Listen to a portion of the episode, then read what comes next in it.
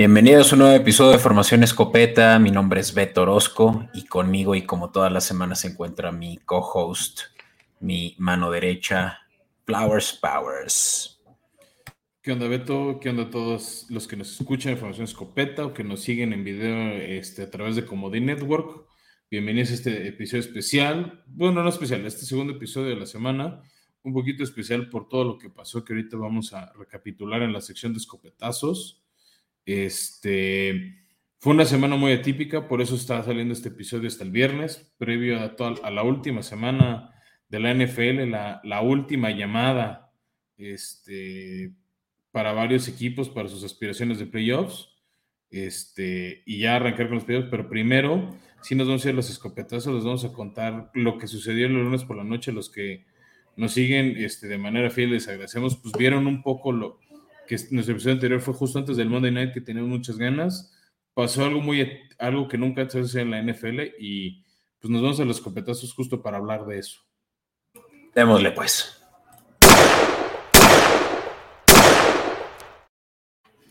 Y bueno, si alguien no se enteró por alguna razón, este, se perdió un poco qué pasó el pasado lunes por la noche que se enfrentaba eh, Cincinnati eh, bueno, Cincinnati recibió a, los Bills de Buffalo, partido importante en las aspiraciones de ambos equipos para los lugares de, playoffs, este, o sea, de la siembra uno, uno estaba en ese momento siembra uno, el otro en siembra tres, pero de ganar Buffalo, eh, de perder Buffalo se ponía interesante todo lo que podría suceder en la americana entre, ellos, estos dos equipos y Kansas, pero bueno, a más o menos la mitad del primer cuarto, faltando aproximadamente seis minutos en una ofensiva de Cincinnati, con el partido 7 a 3, eh, un pase más o menos de 13 yardas este, de Burrow T. Higgins, choca con el safety de, de Bills, Damar Hamlin. Damar Hamlin no inició la temporada como el safety titular, pero desde la semana 2, otro Monday Night donde Buffalo venció a Titanes y se lesiona a Micah Hyde, se adueña la titularidad, entra como el reemplazo y desde entonces este,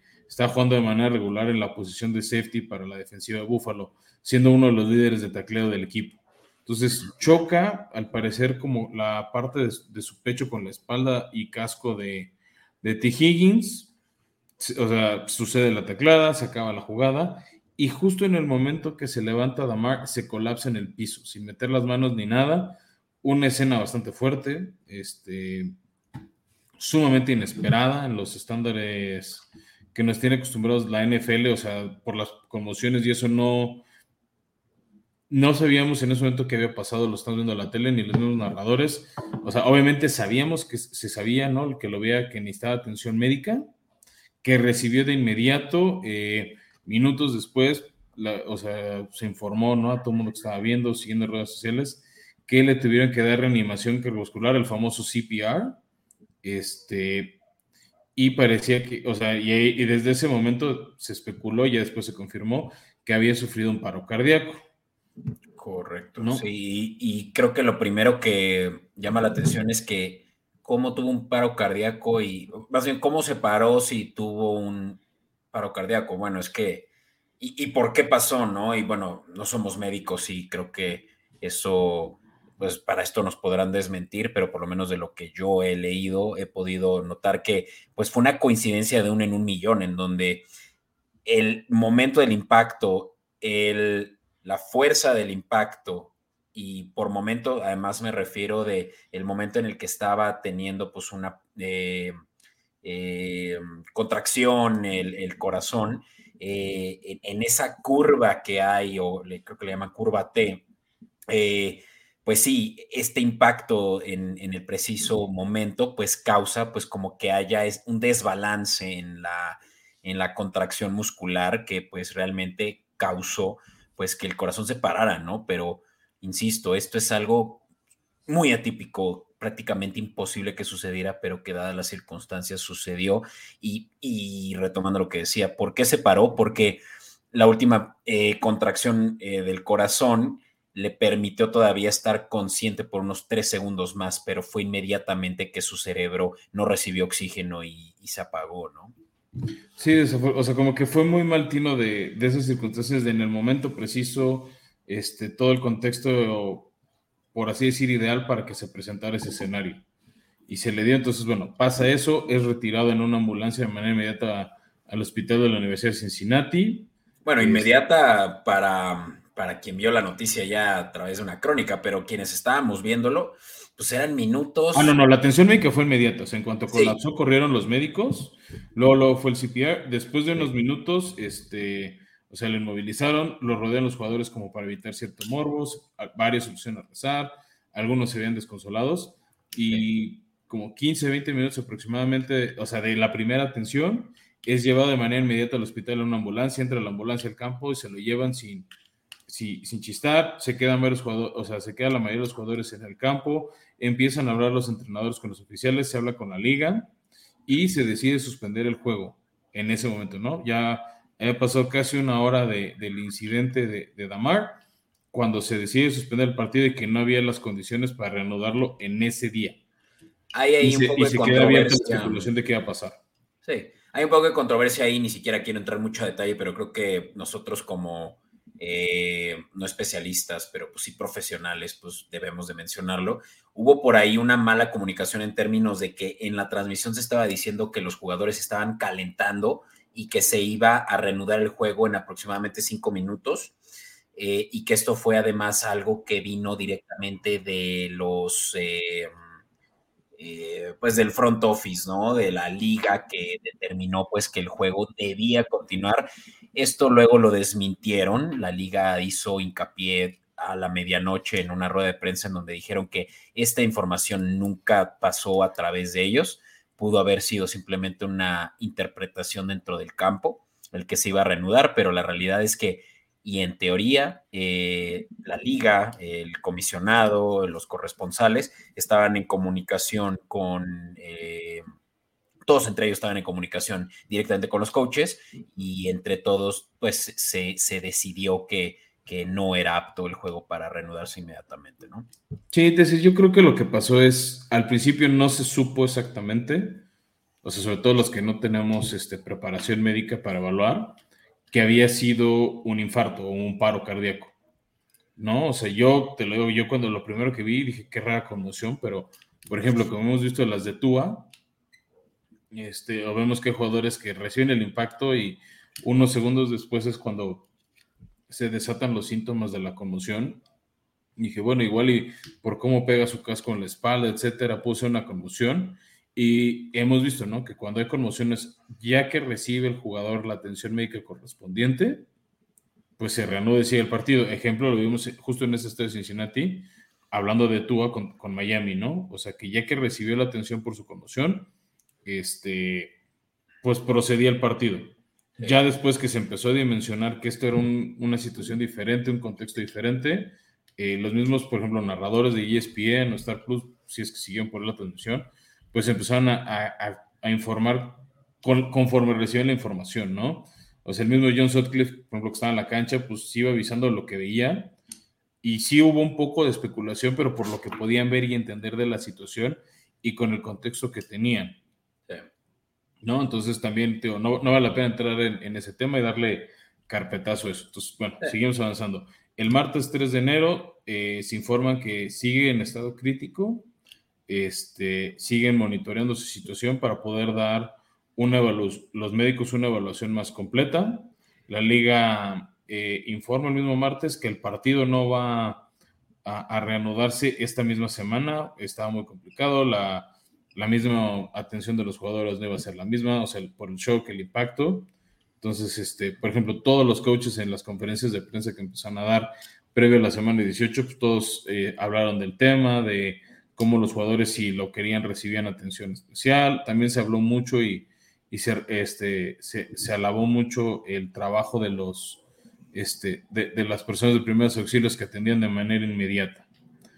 ¿no? De ahí el miércoles 4 empiezan a informar los doctores que hay un progreso significativo y positivo en la salud de Damar, que empezaba a haber respuestas positivas de sus pulmones, que no parecía haber rastro de daño neurológico en él este, y que esa una señal positiva. Sí.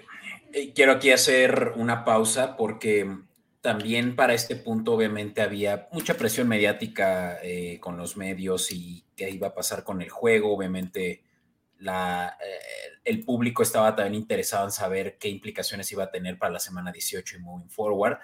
Pero algo que me cautivó es que en general los aficionados, por supuesto que Bills Mafia, el equipo, la liga incluso, eh, sí puso mucha atención en que Damar era la prioridad, ¿no? Y creo que lo reiteraron en varias ocasiones en, comunicación que hubo en ruedas de prensa. El vicepresidente de, del NFL creo que también salió a hablar, pues de que ese era su foco, ¿no? Y algo también que quiero destacar es que Damar tenía un proyecto de beneficencia, de, atracción de, eh, donaciones para, creo que un... Para juguetes. Para juguetes. niños, o sea, él, tenía mucha, tiene mucha labor, ¿no? no decir tenía, creo que no. Filantrópica, sí. Tiene, un enfoque, bueno, o sea, casi todos los jugadores de NFL o varios tienen algún enfoque filantrópico de distintas naturalezas, de acuerdo a sus intereses, a, a su pasado, a las comunidades que le interesan el poder. Él lo hacía mucho para niños, ¿no? Tiene un hermano, creo que 17 años más chico, y está, este, y eso por lo que han contado en estos días es, es un impacto importante para él. Y destacable, Frank, que su meta era de 2.500 dólares apenas, o sea, un, pues, un monto, pues, ¿qué te digo?, de menos de 100 mil pesos, ¿no? Y que para el miércoles ya la, la cifra excedía los 3 millones de dólares. ¿no? De que la gente. Decir, ayer en la noche, jueves 5, ya rebasaba los 6. Ve, o sea. ¿no? También e, es, algo muy peculiar que ha pasado con la afición de Búfalo en ese sentido de, de caridad. Me acuerdo hace unos cuatro años cuando calificaban por primera vez a playoffs después de como 17 años de no hacerlo. Eh, se dio en parte porque Buffalo ganó su partido y los Bengals de Andy Dalton en ese momento eh, le ganaron, no me acuerdo a quién, creo que a Baltimore. Mm. Y con eso Buffalo aseguraba entrar en un lugar de comodín. Entonces la afición de Buffalo le donó eh, dinero a la fundación de Andy Dalton en agradecimiento a esa victoria. Sí, y, y, esto pues obviamente que demuestra que, pues claro que la gente tiene un interés incluso monetario, ¿no? En términos de qué impacto iba a tener el que el juego se pospusiera o se cancelara, pero aquí sí siempre la, prioridad fue el estado de salud de Damar, pues porque es algo, esto creo que no lo hemos mencionado, Fran, pero nunca en la vida ha muerto un jugador de fútbol americano por un impacto inmediato en el campo, ¿no? Eh, ya sabemos luego los casos de conmociones este años después. Ajá. No, es decir, no, sí habíamos visto en el deporte casos de infartos, ¿no? O sea, por ejemplo, uno reciente como de mucha atracción visual fue un jugador danés apellidado Eriksen, ah, que en plena Eurocopa, no, no, no, pues tío, está hablando del deporte en general. O sea, que en pleno partido de Dinamarca sí sufrió un infarto en la cancha, recibió la atención y, por ejemplo, ahí el partido continuó. Obviamente Dinamarca lo perdió emocionalmente, no estaban bien. Este, y y sucedió, ¿no? Eh, entonces creo que también la NFL corrigió un poquito a partir de eso y me dio gusto en ese sentido, este, cómo corrigen. Pero si quieres, mira, vamos avanzando en la línea de tiempo para no extender mucho este episodio. Llegamos al jueves 5, dan una conferencia de prensa a los, los, cardiólogos que estaban tratando a domar. Bueno, también el Inter, la familia estuvo dando las gracias, su representante de mercadotecnia. Algo que también pidieron mucho es que nadie se enganchara contra T. Higgins, el jugador contra el que choca y desata todo esto, o sea, fue un accidente. Claro. ¿No? O sea, bueno, hay que decirlo también, ¿no? O sea, no sé cómo alguien, algún aficionado perdido se enganchara con él, pero bueno, este, salió también ese mensaje y ya el jueves 5 dan una conferencia de prensa en la tarde los, los médicos tratantes y dicen que empezó a recuperar la conciencia, que estaba empezando aunque sea un poco el respirador, interactuaba por medio de un lápiz, de una pluma. De hecho, salió una frase que subimos nosotros en redes sociales, ¿no? En arroba escopeta podcast, que él preguntó quién ganó el partido, si Buffalo o, o, Bengals, ¿no? Porque él, pues eso fue en lo que él se quedó.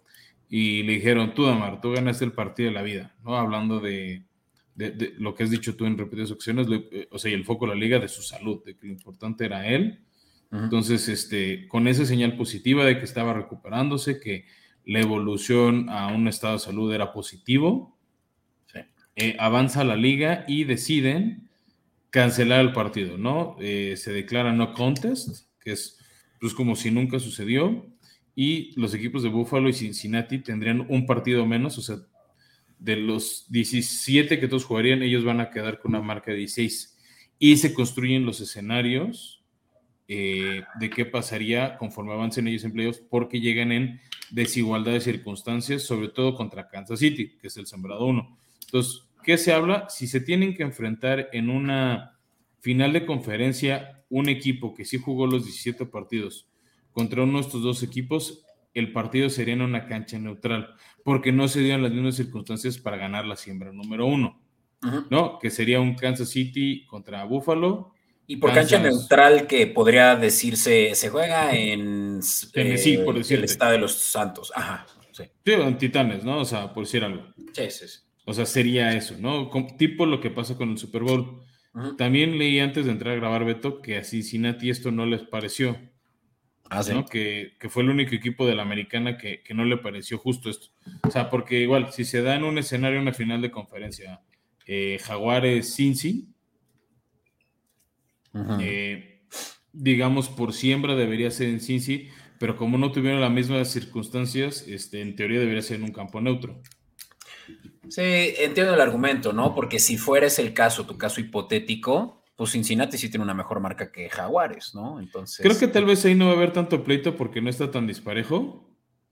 Pero bueno, eh, sobre todo va a ser más con Kansas, que es donde se podría dar ese empate por la siembra 1. Si la final de conferencia, por decirte algo, fuera Jaguares-Kansas, pues se van los escenarios normales de la liga porque tanto Jaguares como Kansas City este, sí tuvieron la oportunidad de jugar sus 17 partidos. Creo que donde también... te, voy a corregir porque hasta donde tengo entendido, el único con el cual están peleando la siembra aún es con Kansas. Por lo tanto, únicamente si se da el caso Kansas Cincy o Kansas Buffalo, es donde va a haber esto del campo neutral.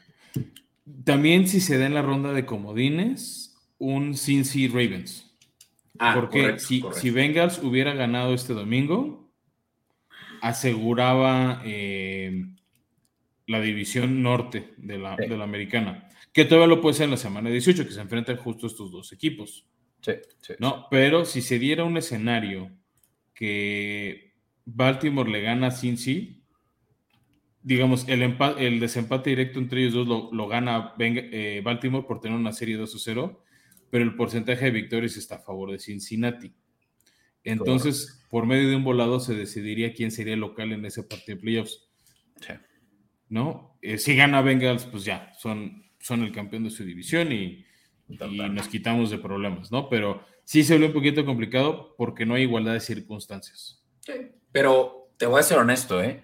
Creo que le pensaron mucho y, y estuvo bien hecho porque necesitaban primero saber cómo iba a estar el estado de salud de Damar para que ellos no quedaran mal mediáticamente.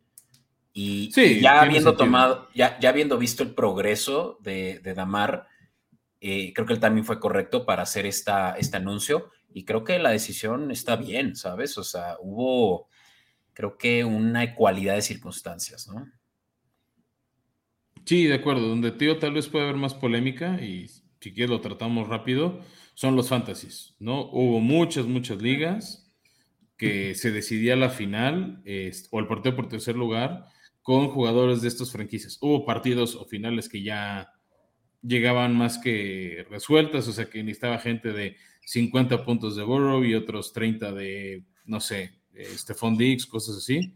Entonces, pues bueno, hubo ligas que ya se hicieron, hubo ligas que les dieron la opción de cerrar, este, o sea, que, se, que más bien como que no se toma en cuenta lo que pasó y se juega en la semana 18. Mucho de esto dependía de la decisión del comisionado de cada liga. Puede decir, pues ni modo, se quedan como estaban y ni modo, son las circunstancias como si se tuviera lesionado el jugador y te dio los puntos que te dio. Este, hubo ligas que decidieron tomar el proyectado, otros, hubo otras ligas que, bueno, estoy diciendo, o sea, los criterios que hubo. Había otra liga que te daba la opción el sistema de hacer el promedio de puntos y a ver cómo te iba. Pero al final era una decisión como entre los dos involucrados y el comisionado de cada liga. te, voy a, te voy a mm, robar el micrófono para, bueno, a quienes nos están escuchando, que puede que esto les interese mucho, la parte de qué decisión tomar. Sé que a fin de cuentas esta tiene que ser una decisión que se toma entre el comisionado y los dos finalistas, pero en una de mis ligas yo quedé, yo soy comisionado y quedé y entré a la final con, bueno, eh, y, antes de este juego me ganaba mi contrincante solo con una, mm, eh, eh, con una puntuación de Allen, que él tenía a Josh Allen en su escuadra, de más de 50 puntos, ¿no? Saludos a Santiago Zamora. prácticamente imposible, ¿no? Ah, no, pues te digo, había ligas que ya estaba definido, que aunque... Pero te voy a decir algo te voy a decir algo, con todo y eso, no puedes descartar el milagro, no puedes descartar el what if. Entonces, ¿sabes a qué decisión llegamos los dos? Y yo le propuse estas dos opciones a mi cuate. Le dije, mira, güey, todo estaba en tu contra. La proyección de puntos basado en el average de puntos eh, a lo largo de la temporada de Allen es de 25 puntos, o lo que tú quieras. Si hubiera sido un poco más apretado, ahí la conversación se pone más interesante. Pero justamente estas dos opciones creo que son buenas. Se las recomiendo a quienes nos están escuchando que las consideren. Una, eh, eh, la aplicación te permite saber cuál es la posibilidad de que ganes basado en las circunstancias actuales antes de que empezara el juego. El caso de mi liga, te digo, era más menos de un 5% de que, de que eso sucediera, de que hiciera más de 50 puntos. Hay veces en las que la posibilidad sigue 50-50 o 30-70, yo qué sé. Yo le dije, mira, esa proporción de posibilidad yo te la atribuyo a, a tú que quedaste perdedor eh, como una compensación. Entonces, ese 5% de posibilidades que él tenía de ganar, se lo aplicamos al premio del primer lugar. Entonces, él se llevó ese 5% del, del, del eh, de la ganancia del primer lugar. Entonces, eso por lo menos creo que lo hace lo más justo posible en términos de, bueno, contaba con esas probabilidades que no somos capaces de saber qué hubiera pasado y, hago un cash out de eso. Esa es una opción. La otra es...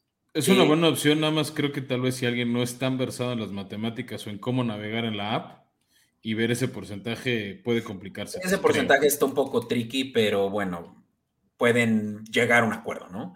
Otra es tomen las estadísticas de la semana 18 de los jugadores que restaron, en este caso Mixon, eh, Los de Bengals y Buffalo, para, simplificarlo. Pero estos que estoy mencionando, Diggs eh, y, y, Allen, es realmente los que mueven la aguja, ¿no? Entonces, de estos cinco. Te diría Joe Burrow también, o sea, T. Higgins, Jamar Chase. Sí, sí, sí. Pero bueno, tomen las estadísticas de la semana 18 de esos jugadores y ya. Que el resultado de e, esa puntuación de esos jugadores de esta semana quiere decir Bengals contra Ravens y Bills contra Pats, que defina el puntaje que no se dio. La verdad es que a mí me parece eso algo muy razonable. No, no Teo, está bien. O sea, Teo, se construyeron distintas opciones. Nada más era hablar de, de los universos que había. Pero bueno, si quieres ya para cerrar con todo esto, porque la verdad es que así ha sido muy emotivo, ha sido muy desgastante, seguramente para, para mucha gente, pero pues qué más que para los jugadores de los Bills, que para la familia de Hamlin. La buena noticia es que hoy, viernes 6 de enero, Damar Hamlin ya está desentubado, ya está comunicándose vía oral y pues digo, Dios quiera que el fin de semana ya salga del hospital. No, creo, al menos me habiendo vivido con mi papá un infarto, no es tan rápido por su propio bien. Lo que podría ser, que sería muy positivo, es que salga de la unidad de cuidados intensivos a una unidad de, cuidados medios. Como es un tema de que se paró el corazón, de que sus pulmones, de que su cerebro no suben oxígeno a tiempo, no es tan rápida una salida. ¿No? Entonces, este, pero el, migrar a, unidad de cuidados intensivos, una habitación regular, sí sería, o sea, creo que es algo más viable de, escuchar. Sí, pero bueno. No, pues una alta hospital. la verdad es que podemos estar tranquilos de que la libró, ¿no? Sí, exacto. O sea, hay, hay, que buscar todo lo positivo que sí sucedió. Este, ¿qué es eso? Pero avancemos con los otros 30 equipos. O bueno, no 30, pero sí la mayoría en, nuestra cobertura porque es la última llamada, la última oportunidad para subirse al tren, ¿no? Quedan tres boletos en total para los playoffs, entonces veamos qué puede suceder. Arre. in tight coverage.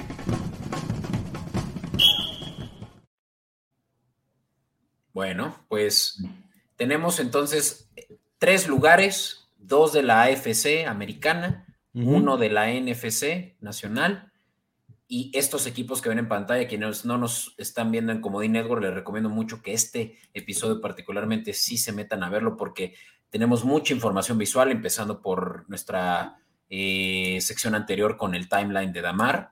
Y bueno, ahorita para quienes nos ven, pues tenemos aquí en pantalla que los Patriotas, los Dolphins, los Jaguars, los Titans, los Steelers, los Packers, los Lions y los Seahawks todavía tienen opciones de pasar a playoffs. Correcto, Beto. Este, vamos a arrancar en turno de cómo se van a ir resolviendo estos escenarios. El primero se resuelve el sábado, que es, eh, pues ya lo están bautizando, ¿no? Como la final de la AFC Sur, el partido que va a ser sábado por la noche. Este, tú lo has bautizado como el Escopeta Bowl, que está bien, me gusta, la verdad sí me gusta el nombre de para ti y para mí. Eh, entonces, bueno, ahí el escenario es muy sencillo. El ganador se lleva la AFC Sur y se convierte en la cuarta siembra. Así de sencillo. No, entonces para Titanes su escenario de calificar es ganando y ya. Jaguares tiene dos opciones. La más sencilla es ganar, asegurar un juego de local en Duval County, muy probablemente contra los LA Chargers. Existe un escenario donde puede ser Baltimore, pero bueno, ese es el escenario más fácil para Jaguares. El escenario 2 es calificar como la séptima siembra de, la americana. Este, y es, obviamente, es si ellos pierden, necesitarían que los otros equipos involucrados pierdan, ¿no? Sería Miami, eh, los Patriotas de Nueva Inglaterra y los Steelers de Pittsburgh. Miami va contra Jets, eh, eh, y Pats va contra Bills y Pittsburgh contra, tú lo dijiste, Cleveland. No es un escenario muy factible, pero bueno, está la opción. E, e, es, lo que existe, ¿no? Entonces, obviamente, digo, insisto, por esos dos equipos, el camino fácil es gana tu partido. Haz lo tuyo. No dependas de otros. Sí. Ahora hablemos de escenarios más complicados, Fran. Bueno, el primero, y vamos en orden como de quién la tiene más fácil a quién la tiene más difícil, ¿no? Y, los, los que nos están acompañando, como bien decía Beto en Comedy Network, pues lo ven en pantalla. Vamos este, de izquierda a derecha. Patriotas, que ahorita están como séptima siembra, tienen que ganar. Ganándole su partido a Búfalo, están dentro. Sinceramente no lo veo tan factible, porque creo que Búfalo va a salir muy inspirado por el tema de Damar, sobre todo ahorita que está siendo positivo. Es más, para mí se vuelve un fuerte candidato al título Búfalo por el tema emocional, por este, e, este factor. Pero bueno, ya hablaremos bien de playoffs la próxima semana con un invitado especial, que ahorita hablamos de eso. Ahora, el escenario 2 de Patriotas asumiendo que Jaguares ya no está en la pelea por un comodín porque ganó la división, este, es que Miami pierda contra Jets y Steelers pierda contra, contra Cleveland, da igual a Patriotas que hagan. Sí. ¿Y esto cómo lo ves, esta opción? Veo más posible el segundo escenario que el primero, porque te digo, no creo que Patriotas le gane a Buffalo. Creo que le van a dar peleas, creo que la defensiva de Patriotas es lo suficientemente buena para dar competencia, pero no los veo, este, pero no los veo ganando. Sí puedo ver un declive, una caída de los otros dos equipos. La de los, eh, el, juego de los Jets y de Miami es un pick y me estoy adelantando a cuarta, pero wow, o sea, este es el que más, yo creo que complicado lo veo, ¿no? Entonces, raro que los Dolphins estén a estas alturas peleando y teniendo que depender de su rival divisional para pasar, ¿no? Pues porque dejaron de hacer ciertas cosas, ¿no? O sea, ganaron tres, perdieron tres, ganaron cinco, perdieron cinco, entonces están en esta situación de tablas. Entonces, justo hablando de los Dolphins, ellos necesitan ganarle a los Jets, que parece que ni Tua ni Teddy Bridgewater podrían jugar por Miami. Entonces suena un poquito más complicado por la defensiva de Jets, no tanto por, por la ofensiva de Jets y que los Patriotas pierdan. Este escenario no me suena tan descabellado. O sea, que Patriotas pierda. No sé si Miami gane, pero bueno, sería eso, ¿no? Que Pats pierdan, sobre todo por la derrota reciente de la semana pasada de, de Miami contra Patriotas ese 23 a 21. Si no, las, las cosas estarían invertidas entre estos dos equipos. La mano la llevaría a Miami. Y ya vimos jugar a Skyler Thompson y que no tiene la capacidad para liderar al equipo como lo trae Tua o como lo tenía incluso Bridgewater. Pues, de hecho, el partido donde lo vimos jugar más fue contra los Jets, donde fue un desastre su, actuación. Aquí al menos ha tenido un poquito de más tiempo de preparar su partido. De todos modos, insisto, mi fe en él no es muy alta, pero bueno. Y creo que por eso este tercer escenario del que les vamos a platicar, en mi opinión, creo que es lo más factible que pase. Correcto. No, es que Steelers gane su partido contra Cleveland. Nada loco, pero bueno, Cleveland puede salir a hacer la maldad y que pierda Miami y pierda Patriotas su empate, o más bien que no ganen los Patriotas. Ya. ¿No? Entonces se puede acomodar todo porque se ve complicado que Miami gane, se ve muy complicado también que Patriotas gane y no se ve tan complicado que Pittsburgh sí gane.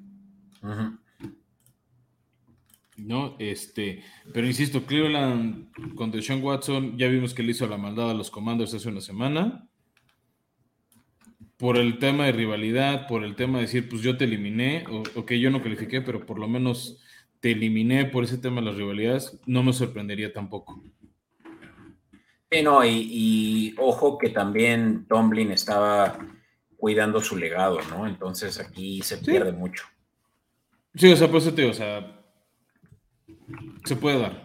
Sí. Y bueno, eso, con eso se resolvería el tema de la americana. Por ahí de las 3 de la tarde ya tendríamos una foto más clara de quién califica, quién no califica la americana. Tal vez no todas las siembras, porque hay un escenario por ahí con Chargers, pero bueno, sabríamos quiénes son los siete equipos que estarían jugando playoffs. Sí, y eso del lado de la FC, ¿no? Sí. Pasando a la nacional, solo son tres equipos que se disputan la séptima siembra.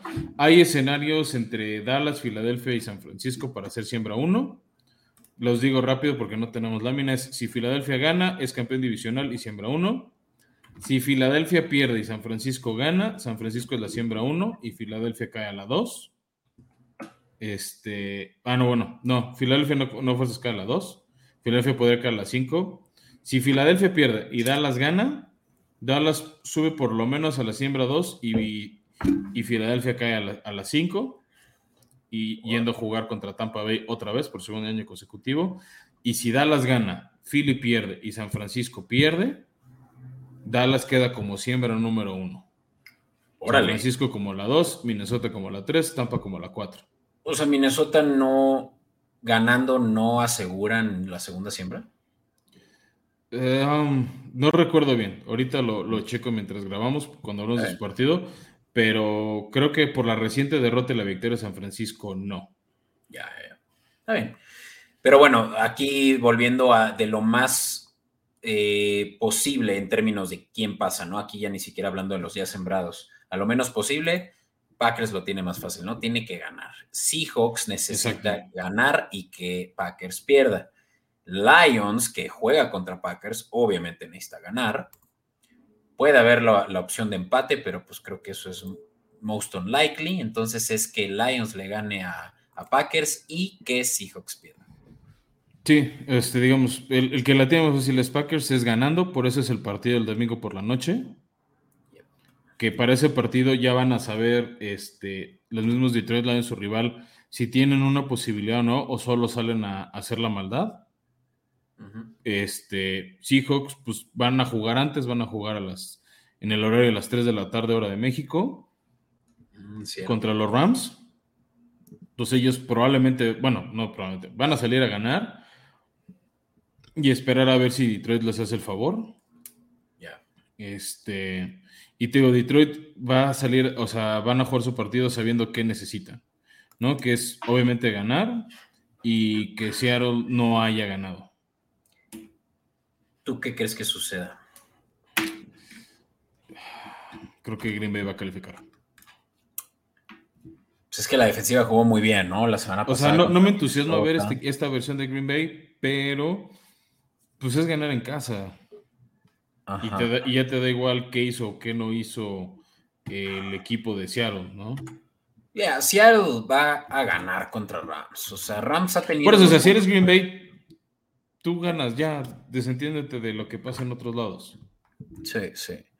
Pero, híjole, yo veo el escenario, Fran, de que, de que Seahawks pase. Ganándole a Rams y, Lions haciéndole la maldad a Green Bay, ¿no? Pero bueno. y nada más para resolver tu otra duda, si Minnesota gana y San Francisco pierde, Minnesota recupera la siembra número 2. Mm. Este, y San Francisco cae a la 3. ¿San Francisco va contra Arizona? Eh, San Francisco recibe Arizona y Minnesota visita Chicago. Ya. No, pero de ganar Dallas, ah, ojo, nada más. Si Dallas gana la división, o sea, es decir, Dallas gana y Philly pierde, y San Francisco pierde, eh, en automático eh, Dallas es la 1. Bueno, el de San Francisco más bien es el que sí está muy complicado que pierda contra Arizona, ¿no? Pues es que si echan mucho la flojera, mandan mucha banca. Pero pues, si, tienen, la posibilidad de tener la primera siempre, yo que San Francisco va a jugar a, ganar. Pero yo, o sea, estoy de acuerdo contigo, ¿no? Nada más, hay un triple empate San Francisco, Dallas, Minnesota, con marca de 13-4, San Francisco es 1, Dallas es 2, Minnesota es el 3. O sea, que los tres equipos acaben con, es más, cuatro equipos, que incluso en eso metemos a Filadelfia, que estos cuatro equipos acaben 13-4, el desempate es a favor de San Francisco. Sí, sí. Sí, y digo, lo, interesante va a ser que si San Francisco queda como primera siembra, descansa, ¿no? Y eso es lo que más le beneficiaría a un equipo, ¿no? Tener una semana de descanso, la semana de comodín. Em, interesante también que el segundo lugar, que ahorita todavía está por disputarse, va a ir contra quien pase de estos tres que tenemos en pantalla, ¿no? Packers, Seahawks, Lions. Sí, muy probablemente sería el que quede segundo lugar, pero bueno, eh, vamos a ver qué pasa, ¿no? O sea, creo que Filadelfia tiene todo en su poder para mantener ese siembra uno que han tenido prácticamente todo el año. ¿Va a jugar Hortz? Creo que eso es dicen que sí. importante. Ya.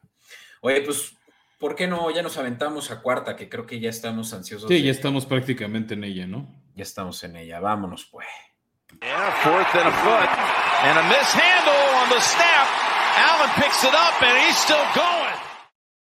Ok. Pues ahora sí, Fran, se viene lo bueno y es la última semana de la temporada regular la que va a definir muchas cosas, o mejor dicho, todo lo que se necesita eh, saber eh, va a suceder esta semana para ver cómo van a quedar los playoffs. Em, vamos a hablar muy rápidamente porque creo que ya cubrimos lo necesario de lo que va a suceder el sábado. Por la tarde hay un juego que tiene implicaciones mínimas para el oeste de la americana y es eh, la, rivalidad que hay entre Las Vegas y, Kansas, que ahorita... bueno, que para Kansas sí es buscar ser esa siembra uno, ¿eh? Sí, sí, es importante. Cansas de ganar, asegura la, siembra número uno y eso para ellos es relevante. Este juego lo van a pasar por ESPN, Stars Plus, a las 3.30 el sábado. Así sí, de hecho los dos del sábado van por, por ESPN y Star Plus. Correcto. Y bueno, Raiders no tienen nada que ganar, nada que perder, excepto su orgullo y pues... Empezar a evaluar el futuro las ganas de. Sí, y, yo creo que también testear a Stidham, ¿eh? Yo creo que Stidham. O sea, te digo, eso se me refiero, o sea, ver tu futuro, o sea, ver seriamente, eh, porque ya es casi un hecho confirmado que eh, Derek Carr no regresa a los Raiders nunca más. Bueno, no nunca más, pero al menos no para el 2023. Nunca más.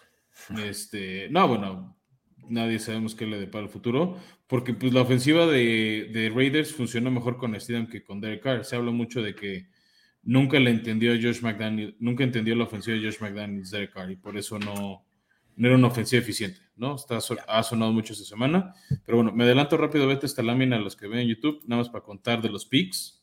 Este, o sea, la línea es favorito por nueve y medio puntos el equipo de Cincinnati. Yo creo que Las Vegas, sobre todo por la demostración que dieron la semana pasada. De Raiders. De, de Raiders, perdón, el equipo de Las Vegas. La demostración que hizo contra San Francisco la semana pasada es que van a dar una buena pelea contra, contra los Chiefs, aunque sea de visitante.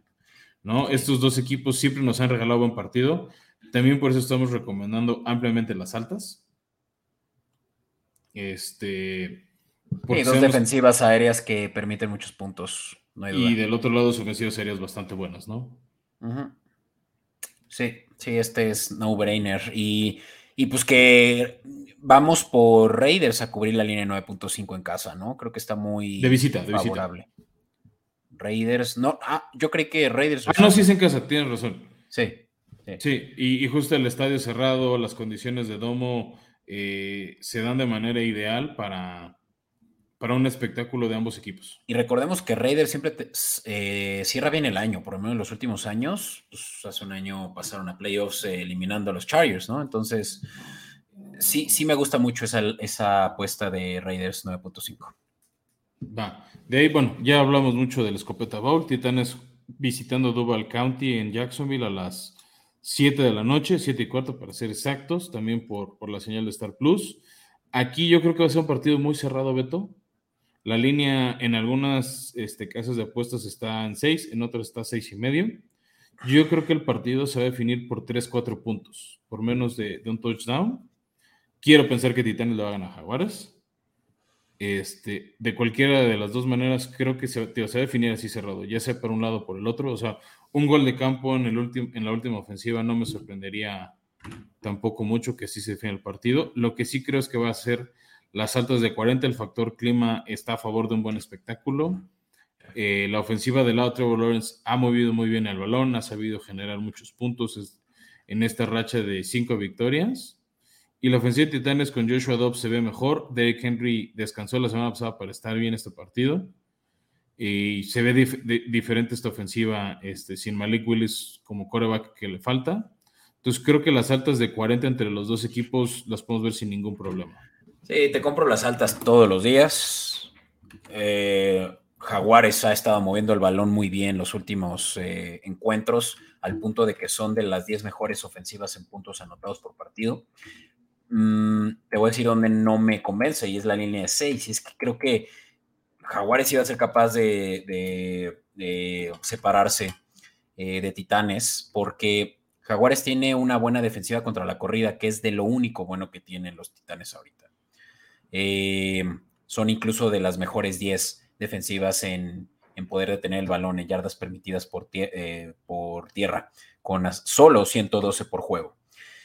Eh, pero este es un juego, o sea, también ese, o sea, estoy contando ese factor extra que no es cuantificable en las estadísticas, ¿no? Ese ganar o morir es lo que, o sea, esa adrenalina extra que van a tener los jugadores. Pues sí, pero eh, históricamente la data es la que determina el, incluso las líneas. Entonces. Ah, te decir, las líneas sí, pero la realidad no. O sea, tú sabes que ese factor extra, cuando todo este juego, o sea, a ver, hace un año la estadística decía que Indianápolis le gana a Jaguares y Jaguares los humilló en Duval. Esos son los deportes, ¿no? La... Por eso es lo que te digo, para, estamos apostando en deportes, es, lo que juega. Pero bueno, yo, yo me voy por la data, data is power y Duval County además eh, recibe, o sea, los Titanes, pues no se les hace fácil, ¿no? Visitar a los Jaguares.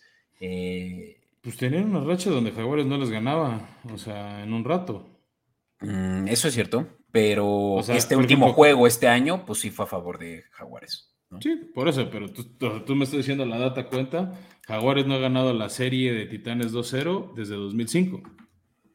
O sea, en 17 años, los dos juegos al año no los gana Jaguares. Sí, sí, sí. Y o sea, si vamos a jugar con data, también la puedo jugar en tu contra. Mira, se va a poner bueno, Fran, y precisamente creo que el próximo martes va a ser para cuando nos vamos a poder ahora sí ya aventar eh, los perros con todo y que seguramente ya uno de los dos va a estar muy bajoneado. Yo voy por esa línea que sí cubre Jaguares, así que bueno, ahí hay discordia, que creo que es bueno. Está bien, bueno. Ahora pasemos al domingo. voy a brincar rápido, o voy a hablar rápido de dos partidos que existen, pero no tienen mucha relevancia en temas de siembra ni nada. Eh, Houston visita Indianapolis. Houston puede asegurar la siembra número uno con una de, o sea, en el draft, perdón, o sea, pick número uno con una derrota de ellos o una derrota, este, o una victoria de Chicago contra Minnesota. Este, Indianapolis pues, con una derrota también puede bajar más en los rankings de la liga y subir en posiciones de draft.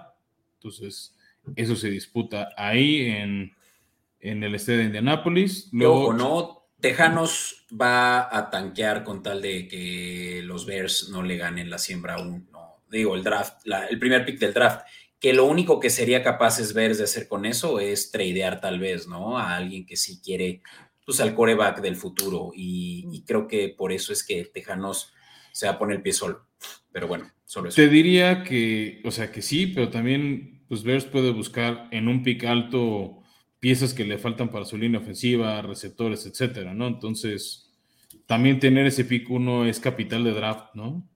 Que justamente pasemos ese juego, ¿no? Los Bears visitan a los vikingos, donde creo que los vikingos van a ser capaces de cubrir una línea de. Y eso lo creí haber visto, sí. 1.5 nada más. Ah, no, no. perdón, más 8. Eh, Chicago más 8. Eh, que, también hay que decir, Beto, no estamos recomendando muchos picks de estos partidos que no tienen tanto que jugarse porque son demasiado volátiles. Puede ser que equipos descansen piezas que no se lo tomen tan en serio como deberían y lo vuelven muy. Luego suceden cosas muy inverosímiles de lo que veías o lo que se estaba viendo y tampoco les queremos hacer perder dinero a lo güey, ¿no? Entonces, eh, este apostar, apostar en la semana 18 es como apostar en el preseason. Eh, te diría que no, si hay un partido que tiene lo que jugar, como el de Green Bay o el de Jaguares, ¿no? O sea, en esos partidos que sí hay algo que disputarse, sí puedes ver más ciertas tendencias, sí puedes esperar más ciertos comportamientos que de estos partidos que no hay nada de por medio. O hay menos que justamente el juego de Bills contra Patriotas es de esos que sí se van a jugar el todo por el todo, ¿no? Sí, ahí este, me gusta la línea de Bills por 7 este partido va por Fox Sports. Bills, ¿no? Que está jugando a, a, este, asegurar o buscar asegurar ese siembra uno también. Este, que van a también jugar con el factor emocional de Damar Hamlin. Eh, también un tema muy relevante para, para ellos. Eh, buscar ganar ahora que saben que su compañero está mejorando. Entonces, yo por eso me inclino por Buffalo que cubra por un touchdown. Creo que la defensiva de Patriotas lo va a mantener cerrado. No me quise meter en tema de altas o bajas. Eh, porque no sé si en una de esas está allí Búfalo y les haga 50 puntos, nada más para, para soltar ese estrés, esa adrenalina, esa emoción de estos últimos días. Y la verdad es que me parece una línea muy dadivosa, Fran. O sea, se juega en Búfalo. El factor clima creo que no va a ser tan relevante. O sea, vamos Por la a hora. buen clima, ¿sí? Y veamos los últimos tres juegos que han tenido estos dos equipos, donde eh, pues todas, todavía estamos, eh, tenemos muy presente cómo los Patriotas eh, fueron aplastados en playoffs el año pasado, en donde los Bills anotaron en cada uno de sus drives, ¿no? Entonces, en cada uno de estos partidos, tanto el de este año que ganaron Buffalo, se separaron 14 puntos, el de los últimos, los últimos dos juegos el año pasado, eh, también es una diferencia de 11 puntos y ya ni se diga la de playoffs que mencionabas hace un momento. Entonces, Buffalo ha sido capaz de cubrir las líneas contra Patriotas consistentemente y por eso es que este yo creo que es de las mejores apuestas. Sí, no, o sea, yo me voy tranquilo con los 7 puntos. La verdad, este no, no, no veo mucha, mucha duda, mucha discordia en esto, ¿no? Sí. Y bueno, ahora otro que es relevante para, para temas de quién queda sembrado. Sabemos que Jets ya está eliminado, Fran, pero Jets sería capaz de hacerle la maldad también a los eh, Dolphins, quienes todavía están peleando siembra. Este partido que también pasa al mediodía y por el canal de Easy Aficionados. Sí, este, ya lo dijimos, ¿no? Los escenarios para este partido. Este y yo te digo que a mí me gusta Jets, ¿eh? Yo, yo, yo, me, yo me inclino por Jets en este. Yo antes de saber Thompson te hubiera dicho Moneyline Delfines por el hecho de que tienen que ganar para calificar, pero era pensando que Teddy Bridgewater jugaba por el desastre en la ofensiva de los Jets. Ya con Thompson sí tal vez descartaría ese escenario. Como que siempre me gusta creer en los equipos que tienen que ganar para aspirar. Va.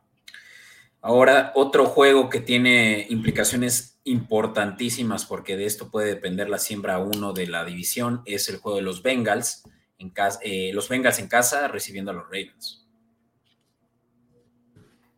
Y aquí este, también tiene implicaciones de siembra, porque si Baltimore llega a ganar, puede, este, más allá del tema del volado, puede subir como a la quinta siembra No, ¿Baltimore? Este, ¿O quién dice? Sí, o sea, digo, Baltimore en, ciertas combinaciones de partidos puede acabar como la quinta siembra, o sea, como comodín, pero como quinta siembra. Y lo que se especula mucho, lo que ha habido mucho ruido ahorita es si va a jugar o no Lamar Jackson. Sí. Este, Lamar se dijo hace como 32, 33 días que iba a estar listo para la semana 16, que era la de Navidad, y lleva 32 días sin jugar ni entrenar. ¿no? Entonces, este.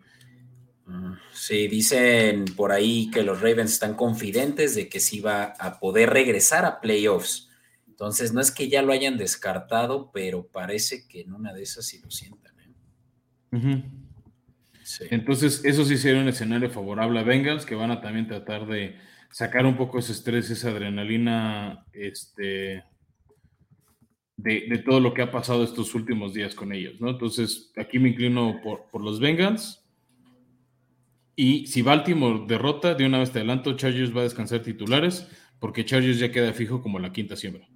Ya, que Chargers juega hasta la tarde, ok. Sí, y justo ellos van a llegar sabiendo qué pasa con ellos. Vale, pues hablemos de otro juego que pasa, y este por Fox Premium. Eh, los Steelers que reciben a los eh, Browns, quienes ya sabíamos que estaban eliminados, pero pues ya lo platicamos, ¿no? Steelers está peleando pasar, por lo cual este juego también tiene mucha relevancia. Y pues como es en casa de los Steelers, Fran, a mí me convence que Steelers es capaz incluso de cubrir la línea que ahorita la pueden encontrar en la mayoría de las casas de apuestas en Ay, güey. Ya por ahí la. Ah, aquí está. Es tres puntos a favor de Steelers. Lo tenemos acá. Bastante razonable. De dos y medio Pittsburgh. Ah, dos y medio, tres. Esa me gusta, ¿no? Pues es que Steelers en casa es otro, ¿no? Y, y, con la motivación que hay porque su head coach no rompa esa marca de ninguna temporada sin marca perdedora.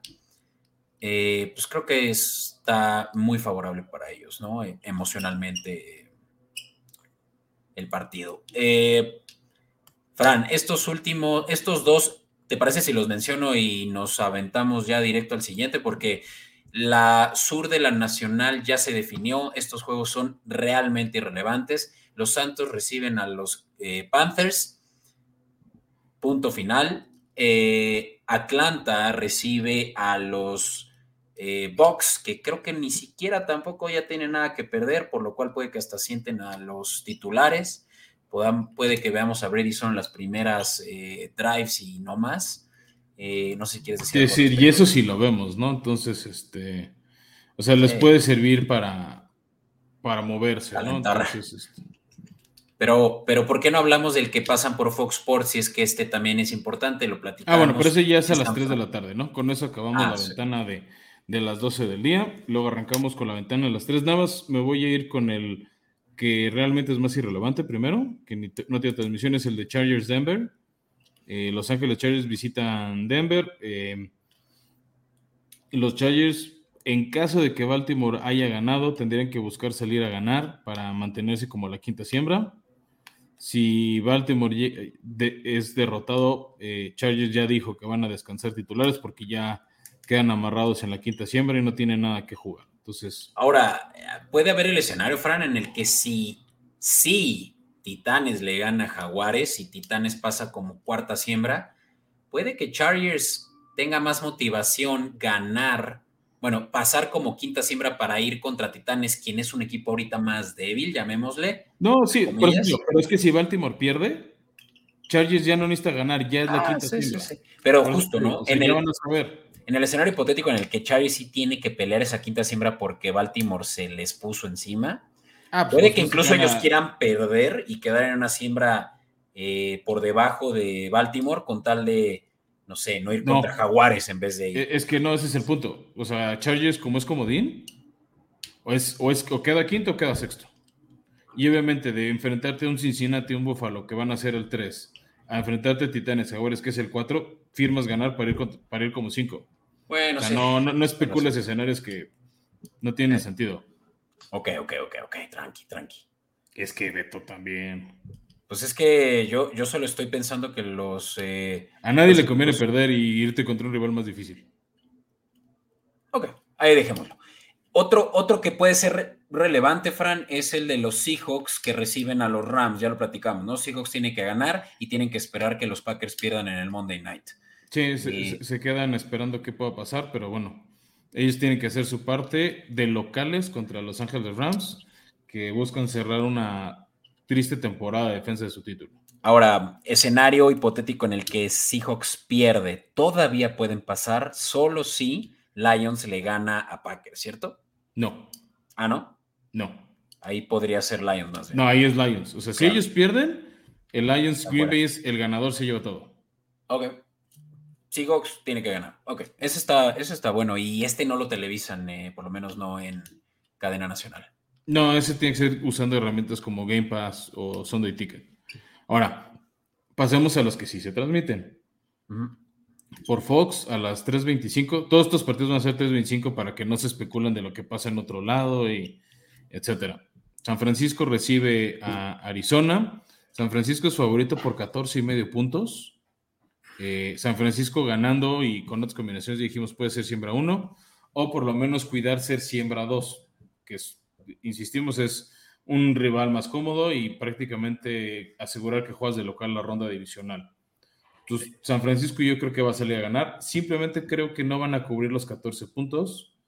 Creo que van a bajar un poco el acelerador para no exponerse a lesiones, no, no complicarse la vida, similar a como les pasó con Raiders, pero van a hacer lo suficiente para ganar. ¿no? Simplemente no creo que ganen por 15 puntos o más. Sí, estoy de acuerdo. Este juego además se juega en San Francisco. Pues sí, o sea, la, tienen muy facilita, la verdad. Va. Ahora, donde también hay que jugar es, este va por el 9, Dallas visita a los Commanders. Commanders ya eliminados dijeron que van a debutar a su novato Sam Howell, otro, de el, otro coreback novato que fue tomado en este draft que no había jugado ningún partido. O sea, ya vimos a Kenny Pickett, ya vimos a Desmond Reader, ya vimos a Malik Willis nos faltaba Sam Howell. ¿Y cómo se tardaron, no? Pues habían estado, tenían, todavía estaban disputando algo. Este, se dijo que, él, similar a Malik Willis, le faltaba trabajo, le faltaba desarrollo.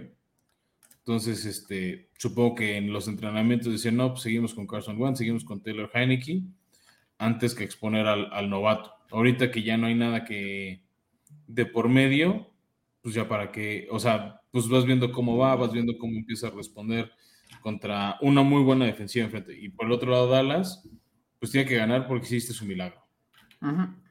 ¿No? Dallas tiene que, salir a ganar y, y está. Del otro lado, Gigantes contra Filadelfia. Este, Gigantes ya no tiene nada que aspirar, ya está firmado como la sexta siembra. Lo más que puede hacer es la maldad a Filadelfia derrotándolos este, y abriéndole la ventana de posibilidad a Dallas. Sí, que, en caso de perder, Philly puede caer hasta la quinta, dijiste. Sí. Si Filadelfia cae y Dallas gana, sí, se invierte en. Bueno, se invierte en quién es campeón divisional y, y Filadelfia tendría que ir a jugar a Tampa Bay en la ronda de comodines. Ya. Y mira, si hablamos de posibilidades, realmente es que Hurts sí tiene el camino eh, muy pintado a que juegue, ¿no? O sea, es, una posibilidad. Es que Filadelfia desde hace dos semanas tiene que ganar un partido y es la siembra uno, ¿no? Y van derrotas consecutivas contra Dallas y Nueva Orleans. Eso sí, no fue con Jalen Hurts como quarterback, fue con Gardner Minshew. Que dio pelea, que jugaron, pero no ganaron, ¿no? Entonces, este, Filadelfia tiene que hacer lo suyo para asegurarle una semana más de descanso a Hurts y de recuperar su, su hombro. Veamos si No sé si lo mencionaste, este lo van a pasar por el canal de paga Fox Premium. No lo hemos dicho, pero gracias por completar la información. Y bueno, esos son los partidos de las tres y media de la tarde. Y con eso nos brincamos al partido de la noche, Detroit contra Green Bay. Este va por ESPN o Star Plus eh, a las 7.20. Si Green Bay gana, califica. Detroit va a saber si ganando califican o solo hacen la maldad. Sí. Sí, no, que yo creo que Detroit sale a ganar, o sea, e, incluso yo ya también creo que van a salir a ganar, o sea, simplemente por hundir a su rival divisional. Sí, porque traen un buen momentum, creo que eh, por tantos años Detroit ha sido menospreciado en esta división que este es un juego muy importante para ellos, entonces a mí me gusta Detroit y lo digo desde ahorita y por eso es que creo que Green Bay no va a terminar pasando porque Detroit se va a poner como bully con ellos. Me gustaría verlo ahí a ver cómo está el factor Lambo Field. Este porque vamos, Detroit ha dado de sus mejores partidos, pero en su estadio, de, de local, no de visita. Eso sí es importante. Pero bueno, ya los picks de Escopeta Podcast los pueden ver en Escopeta Podcast en, nuestras redes sociales. Ya el sábado eh, por la tarde ahí lo vamos a estar publicando. Eh, estén al pendiente. Lo que sí, y el resumen lo pueden ver ahorita mismo en esta grabación en Comedy Network de nuestros picks de lo que va a suceder entre el domingo la tarde, domingo la mañana y domingo la tarde, ¿no? Nuestras recomendaciones favoritas son estas que vemos aquí. Las voy a decir nada más para quienes nos escuchan en formato de audio. Búfalo menos 7 contra Patriotas. Eh, money line de Jets. Eh, este es prácticamente un pick'em. Eh, Pittsburgh cubriendo la línea de menos 2.5, que ahorita ya es de 3, así que aprovechen, corran contra los Browns, este en casa.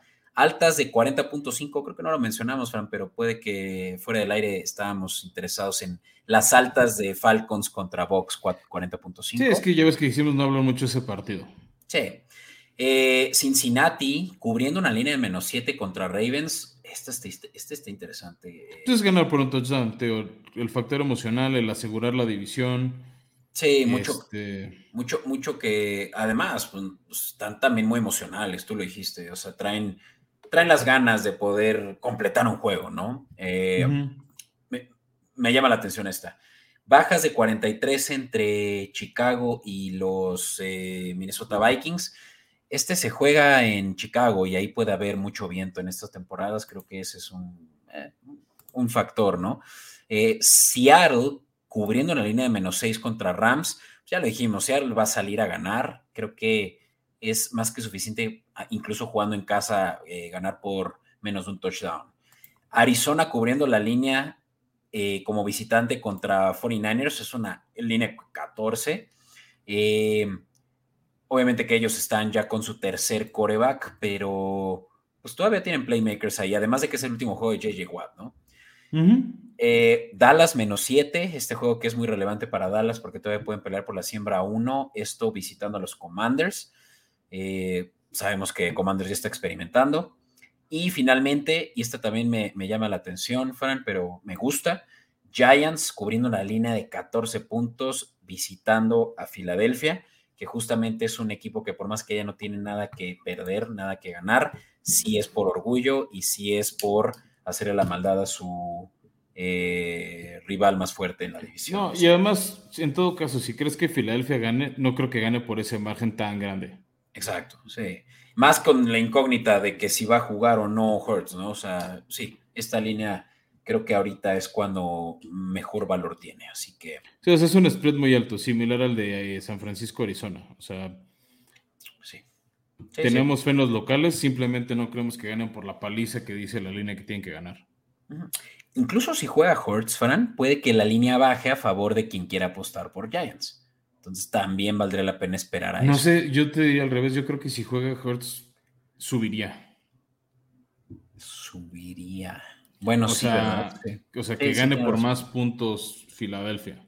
Tiene razón, sí, puede ser incluso más alta. Wow. Pues bueno, más de 14 sí ya, ya es absurdo, pero bueno, nunca sabes. Como dijimos hace rato, en el deporte no sabemos ni siquiera qué esperar con todo y la data que tenemos a la mano. Pero bueno, ya con esto, Frank, creo que podemos dar el episodio por terminado. ¿Por qué no les damos ahora sí por fin a nuestros escuchas eh, las buenas noticias de qué les espera la próxima semana? Sí, la verdad estamos muy emocionados. Este, vamos a tener la visita de Raúl Gutiérrez, el community manager de la cuenta de NFL México. ¿no? O sea, si ustedes siguen arroba NFLMX en Twitter, por ejemplo, o en Instagram, están viendo el trabajo de Raúl, es un aficionado a los potros. Será una de las preguntas que tengo ganas de hacer de cómo, cómo nació esa afición por, o sea, si fue por Peter Manning, si fue antes, este, me da un poco de curiosidad, también saber un poco la liga, también queremos hablar un poco con él de la presencia de Dana Flores, la mexicana que va a estar en el Pro Bowl, ahora que es un juego de flag football, ¿no? Que no es tanto de, o sea, no es el contacto regular de un juego de tacleadas. Entonces, pues también esa presencia mexicana, este, a ver qué nos puede contar del futuro de la liga y también saber sus opiniones de playoffs, ¿no? Ya que tengamos la foto del de, el bracket oficial de esos 14 equipos, ver este, él ya con su equipo eliminado, qué ve, ¿no? cómo, cómo pintan las cosas o cómo ve las cosas, cómo ve este recap de la temporada. Y pues, si tiene preguntas, si quieren dudas que podamos comentar con Raúl, no sabemos este, qué tanto le vamos a preguntar o no. O sea, porque hay temas confidenciales que no nos puedo revelar, pero ustedes si tienen preguntas de NFL México, mándenlas, déjenlas en el comentario aquí en YouTube, si nos están acompañando ahí, si nos están viendo en Instagram, digo, si nos están en algún otro medio de audio como Spotify, como Apple Podcast, Google Podcast, déjenoslas en Instagram o en Twitter y buscamos este, hacer esas preguntas a Raúl, ¿va? Así es, sí. Y pues eso va a suceder el martes, vamos a tener ese, ese episodio para ustedes y pues vaya que estamos emocionados porque pues es, es, alguien muy relevante, por lo menos en lo que es la NFL en México y pues claro que va va a traernos información, va a traer una conversación muy importante y, e interesante, ¿no? Así que esperen eso. Próximo martes 10 de enero estamos subiendo el episodio ahí por la tarde. Y bueno. Sí, que... Eh, pues listo, Fran. Ahora sí que nos vemos las caras una vez más, los jaguares y los titanes este domingo, este sábado por la noche. Eh, yo solo quiero decirte que pues reces porque las cosas están a favor de Jaguares, pero no me voy a confiar. Y pues Duval. Veamos. Yo pierdo la fe hasta que sirve, hasta que el reloj diga cero en ese cuarto cuarto. Va a estar bueno ahí o vayan, o vayan perdiendo por 20 puntos eh, entrando al cuarto cuarto. Puede que ahí pierda la fe, pero. Está bien, pues ahí les damos nuestras reacciones de qué sucede el sábado también en Escopeta Podcast en redes sociales. Muchas gracias a todos, nos estamos escuchando el próximo martes. Invitado especial, Raúl Gutiérrez, y bueno, mucha información que va a pasar en playoffs. Hasta la próxima. Chao.